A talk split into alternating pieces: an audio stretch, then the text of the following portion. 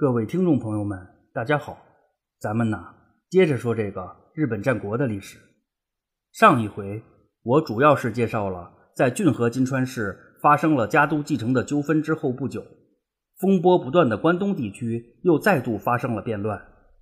山内上山市的家臣长尾景春联合了古河攻方足利城氏，共同举兵，引发了长尾景春之乱。而这个长尾景春之乱。也是目前这一阶段所要讲述的最后一件所谓承上启下的重要事件。虽然这次叛乱是因为山内上山氏所引发的，可是实际上这次叛乱也牵扯到了上山家族的其他分支。我也就先从上山家族的起源讲起，以便于各位朋友能够更好的了解上山家族的来龙去脉。这也算是为了介绍长尾景春之乱先做个铺垫。还有很重要的一点就是啊。上山家族各个支脉之间的关系十分的复杂，而上山家族的故事以后还会涉及到，也有必要简单的介绍一下。这个上山家族的分支很多，比较主要的是宅间上山氏、犬玄上山氏、山谷上山氏以及山内上山氏。在上一回里，我简单的介绍了宅间上山氏以及犬玄上山氏的发展历程。应该说，这两个上山分支都有过做大做强的机遇，可是或者是因为时运不济，或者是因为自大膨胀，这两个上山氏的分支都在短暂的辉煌后一蹶不振。啊，当然，由于日本人更重视姓氏的延续，所以这两个分支都存在了很长的时间。只不过，对于讲述日本战国的故事来说呢，这两个家族基本上可以忽略不计了。相比于这两个由盛转衰的旁系分支。上山家族的另外两个主要分支更为重要一些，也就是被世人并称为“两上山家”的山谷上山氏以及山内上山氏。后边要讲的长尾景春之乱也和这两个家族有着极为密切的关系，咱就接着这儿说啊。总体来说的话，山内上山氏无疑是这几个分支中综合实力最强的一支，而长尾景春之乱。正是由于山内上山氏的加载任命而引发的，也是因此呢。最后再介绍这个山内上山氏，咱先简单的了解一下山谷上山氏。在进入正题之前呢，先说一个小问题：山谷上山氏的“山谷”二字也可以念作善谷，其实我个人是偏向第二种读法的。因为这个问题不太重要，时间又有限，我也就没有探究，就随意的按照着山谷这个音念了。在这特别强调一下啊，闲话少说，咱们言归正题。山谷上山氏的创始人应该算是上山显定。这个上山显定主要的工作就是辅助二代的镰仓公方足利氏满，也是因此呢，上山显定居住在镰仓地区的山谷。正是因为这个原因，把这个上山显定认为是山谷上山一脉的创始人。呃，当然也有认为上山重显是山谷上山氏的鼻祖的。其实这两种说法并不冲突，因为追根溯源的话，刚刚提到的住在镰仓山谷的上山显定是上山朝定的养子，而上山朝定的老爹就是上山重显。也就是说，山谷上山氏创始人呼声最高的两个参选者，其实算是爷孙俩。我个人还是选择了上山显定的这种说法。山谷上山氏的这个创始人上山显定英年早逝，三十岁左右就去世了。他也没有留下什么子嗣，最终过继了自己的侄子上山世定，继承了山谷上山一脉。在这儿呢，得补充一点，前边刚说这个上山显定是上山朝定的养子，而他的亲爹是属于小山田上山氏的上山藤成。刚提到的过继来的上山世定也是出身于小山田上山氏，因为这个小山田上山氏的先祖叫上山赖成，而这个上山赖成。和山谷上山家的另一个先祖候选人上山重显是兄弟俩，所以呢，可以说小山田上山氏和山谷上山氏是极有渊源的。在这儿插句闲话，上山家族的各个分家虽然都是同根同源，可是内部的关系却是错综复杂。要想彻底理清彼此之间的联系，还是很费精力的一件事儿。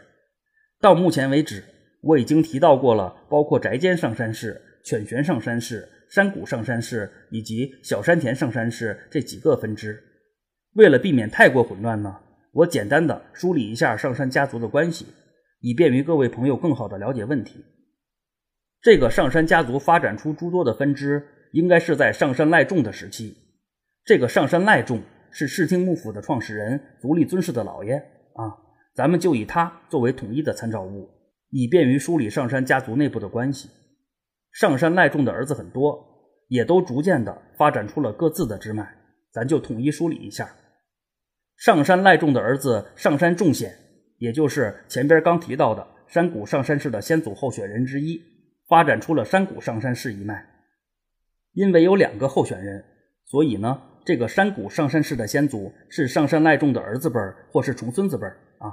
上山赖仲的儿子上山赖成一脉，发展出了小山田上山氏。这个小山田上山氏的先祖是上山赖仲的儿子辈儿。上山赖仲的儿子上山宪房一脉，逐渐发展出了犬玄上山氏。这个犬玄上山氏的先祖应该是上山赖仲的孙子辈儿，而上回提到的宅间上山氏一脉的先祖也应该是上山赖仲的孙子辈儿。稍后会讲到的山内上山氏的先祖同样属于上山赖仲的孙子辈儿啊。关于上山家族内部各个分家之间的关系，相信这样梳理的话，条理可能会更清晰一些啊。当然，上山家族可谓是枝繁叶茂，人丁兴旺。上山家族内部的旁系分支也是既多且乱，再加上各个分支之间不时会有过继的情况发生，所以想真正搞清楚上山家族庞大的家族网络，还是需要一定的精力的。咱就不去深入探讨了啊，还是先说回到山谷上山氏。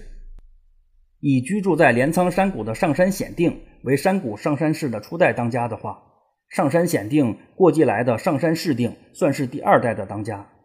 这个上山氏定先后供职于三位镰仓公方，分别是二代的足利氏满、三代的足利满间以及四代的足利持氏，也算是三朝元老。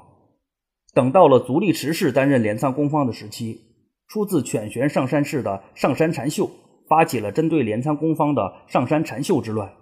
在这次动乱中，支持镰仓公方的上山氏定死于战乱。在这儿呢，得补充一点，这个上山试定的女婿。就是骏河金川家的金川范正，镰仓公方足利持氏正是因为听从了上山试定的建议，才选择了逃往骏河国避难，也因此成就了骏河金川氏的发展壮大。啊，咱说回来，上山试定死后，他的长子上山持定短暂的继承了山谷上山一脉。就在上山禅秀之乱结束后不久，这个上山持定因病去世了。上山氏定的另一个儿子。上山持定的兄弟上山持朝接过了山谷上山氏的大旗，应该说这个上山持朝还是很有能力的。山谷上山氏在他执掌的时期也取得了进一步的发展。这一时期的关东地区表面还算平静，可是背地里却酝酿着更大的危机。一四三八年的时候，曾经在上山禅秀之乱中躲过一劫的足利直氏转换了身份。从幕府的封疆大吏变成了反政府武装的领导人。当时的幕府大将军足利义教一贯以铁腕著称，很快就组织了大军平定足利直氏的叛乱。当时幕府军的主要领导人就是时任的关东管领，归属于山内上山氏的上山宪实，而山谷上山氏的上山持朝则加入了政府军一方参战。这个永享之乱前面曾经介绍过。最终，足利持氏的叛乱被幕府方面给平定了，足利持氏也是战败身死。随后不久呢，足利持氏的两个儿子安王丸以及春王丸再度起兵叛乱，结成家也参与其中，因此又引发了结成合战。已经隐退的上山宪实再度出山，而上山持朝也再次代表政府军参与了战斗。经过了一番鏖战，幕府方面大获全胜，足利持氏一脉几乎被灭族。可是，貌似一切早有安排。足利持氏的儿子足利成氏躲过了这次劫难，安静的等待着属于他的时代。到了第八代大将军足利义政执政的时期，足利成氏成为了第五代的镰仓公方。也正是因为这个足利成氏的存在，上山持朝担心受到报复。当然，又或许他是为了不让足利成氏迁怒于山谷上山氏。总之，上山持朝最终选择了出家。并把山谷上山氏交给了自己的儿子上山显房。后来的事实证明啊，上山持朝的担忧还是很有道理的。东山再起的足利城氏首先把矛头指向了山内上山氏。一四五四年的年底，足利城氏搞了个鸿门宴，他把时任的关东管领上山县忠请去谈事儿，随后干净利落的就把上山县忠给干掉了，享德之乱就此爆发。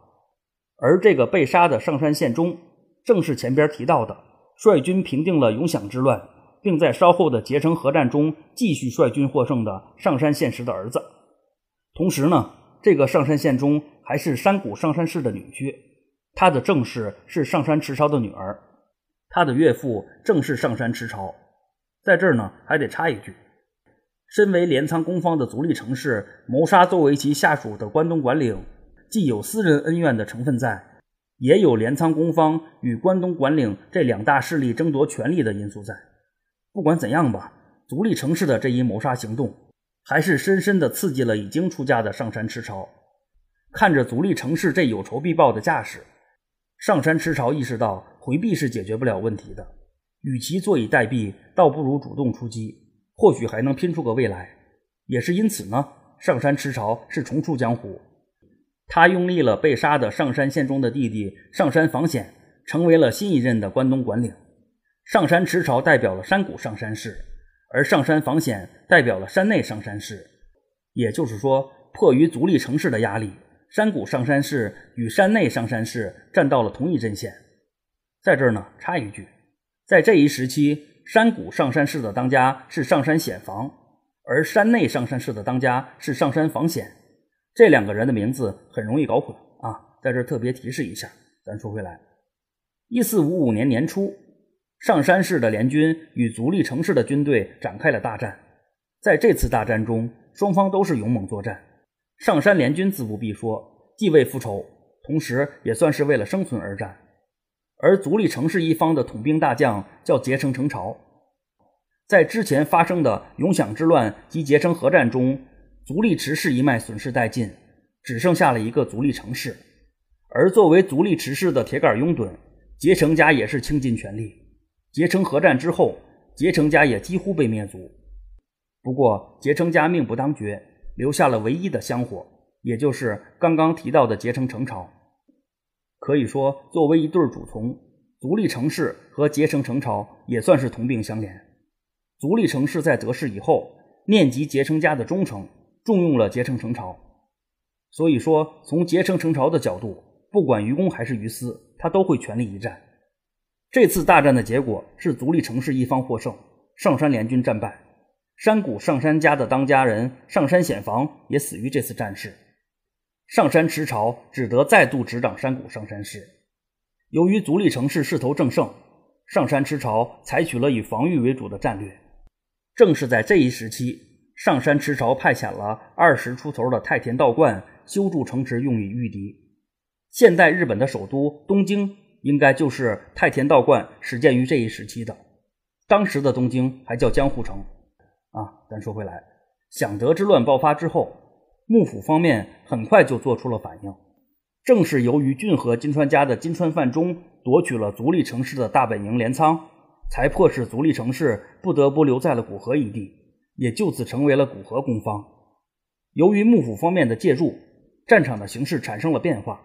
自此，关东地区的战事陷入了焦灼的状态。大将军足利义政为了尽快处理足利城市的叛乱，又派遣了足利政之担任新任的镰仓公方。这个足利政之因为没能进到镰仓，就留在了伊豆地区，也就此成为了首任的枯月公方。而上山池朝因为与足利政之的执事涉川义敬有利益的冲突，受到了影响。这个涉川义敬。借助着身为足利政之执事的便利，给上山池朝打了小报告，而足利政之也很配合的向幕府方面反映了相关的问题。最终的结果呢，是山谷上山市吃了个哑巴亏。这一时期，山谷上山市的发展也受到了影响。不过，这毕竟是来自于家族外部的影响，很多坚固的堡垒往往都是在内部被攻破的。真正使得山谷上山市走向没落的，是上山池朝的另一个儿子。上山定政，在这先插一句，前边刚说上山池朝因为儿子上山显房死于战乱，再度出山执掌山谷上山氏。一四六七年的时候，在应仁之乱爆发之后，上山池潮去世，而山谷上山氏的大旗则交给了上山显房的儿子，也就是上山池潮的孙子上山正真。不过，这个上山正真也是英年早逝。一四七三年的时候，二十出头的上山正真步了父亲的后尘，也死于与足利成氏的战事之中。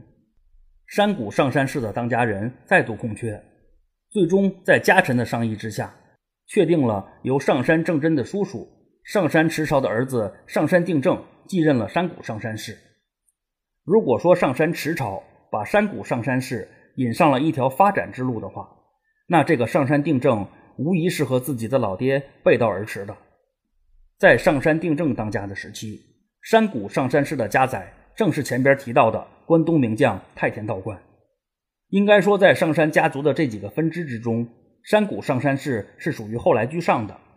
前边提到的所谓两上山家，在不同的时期定义也不一样。初期时，犬玄上山氏与山内上山氏可谓是并驾齐驱，在当时被并称为两上山家。等到犬玄一脉逐渐没落以后，后来居上的山谷上山氏与山内上山氏也被并称为两上山家。相比之下呢，后者更为著名一些。而山谷上山氏得以与山内上山氏比肩而立，很大程度上就是因为山谷上山氏的家宰太田家的存在。这个太田家的故事以后还会讲到。而关于山谷上山氏，也就先介绍到上山定正这里，因为在时间线上，到应仁之乱结束时。山谷上山氏的当家正是上山定正。等后边讲述太田道观故事的时候，这个上山定正还会作为重要人物继续出场。具体的咱到时候再说啊。时间关系呢，本回就先讲到这里，咱下回接着山内上山时说。感兴趣的可以微博关注“闲着没事做自己”，我会同步更新文字版的内容。微听平台也会更新配图的文字版的内容。谢谢您的收听。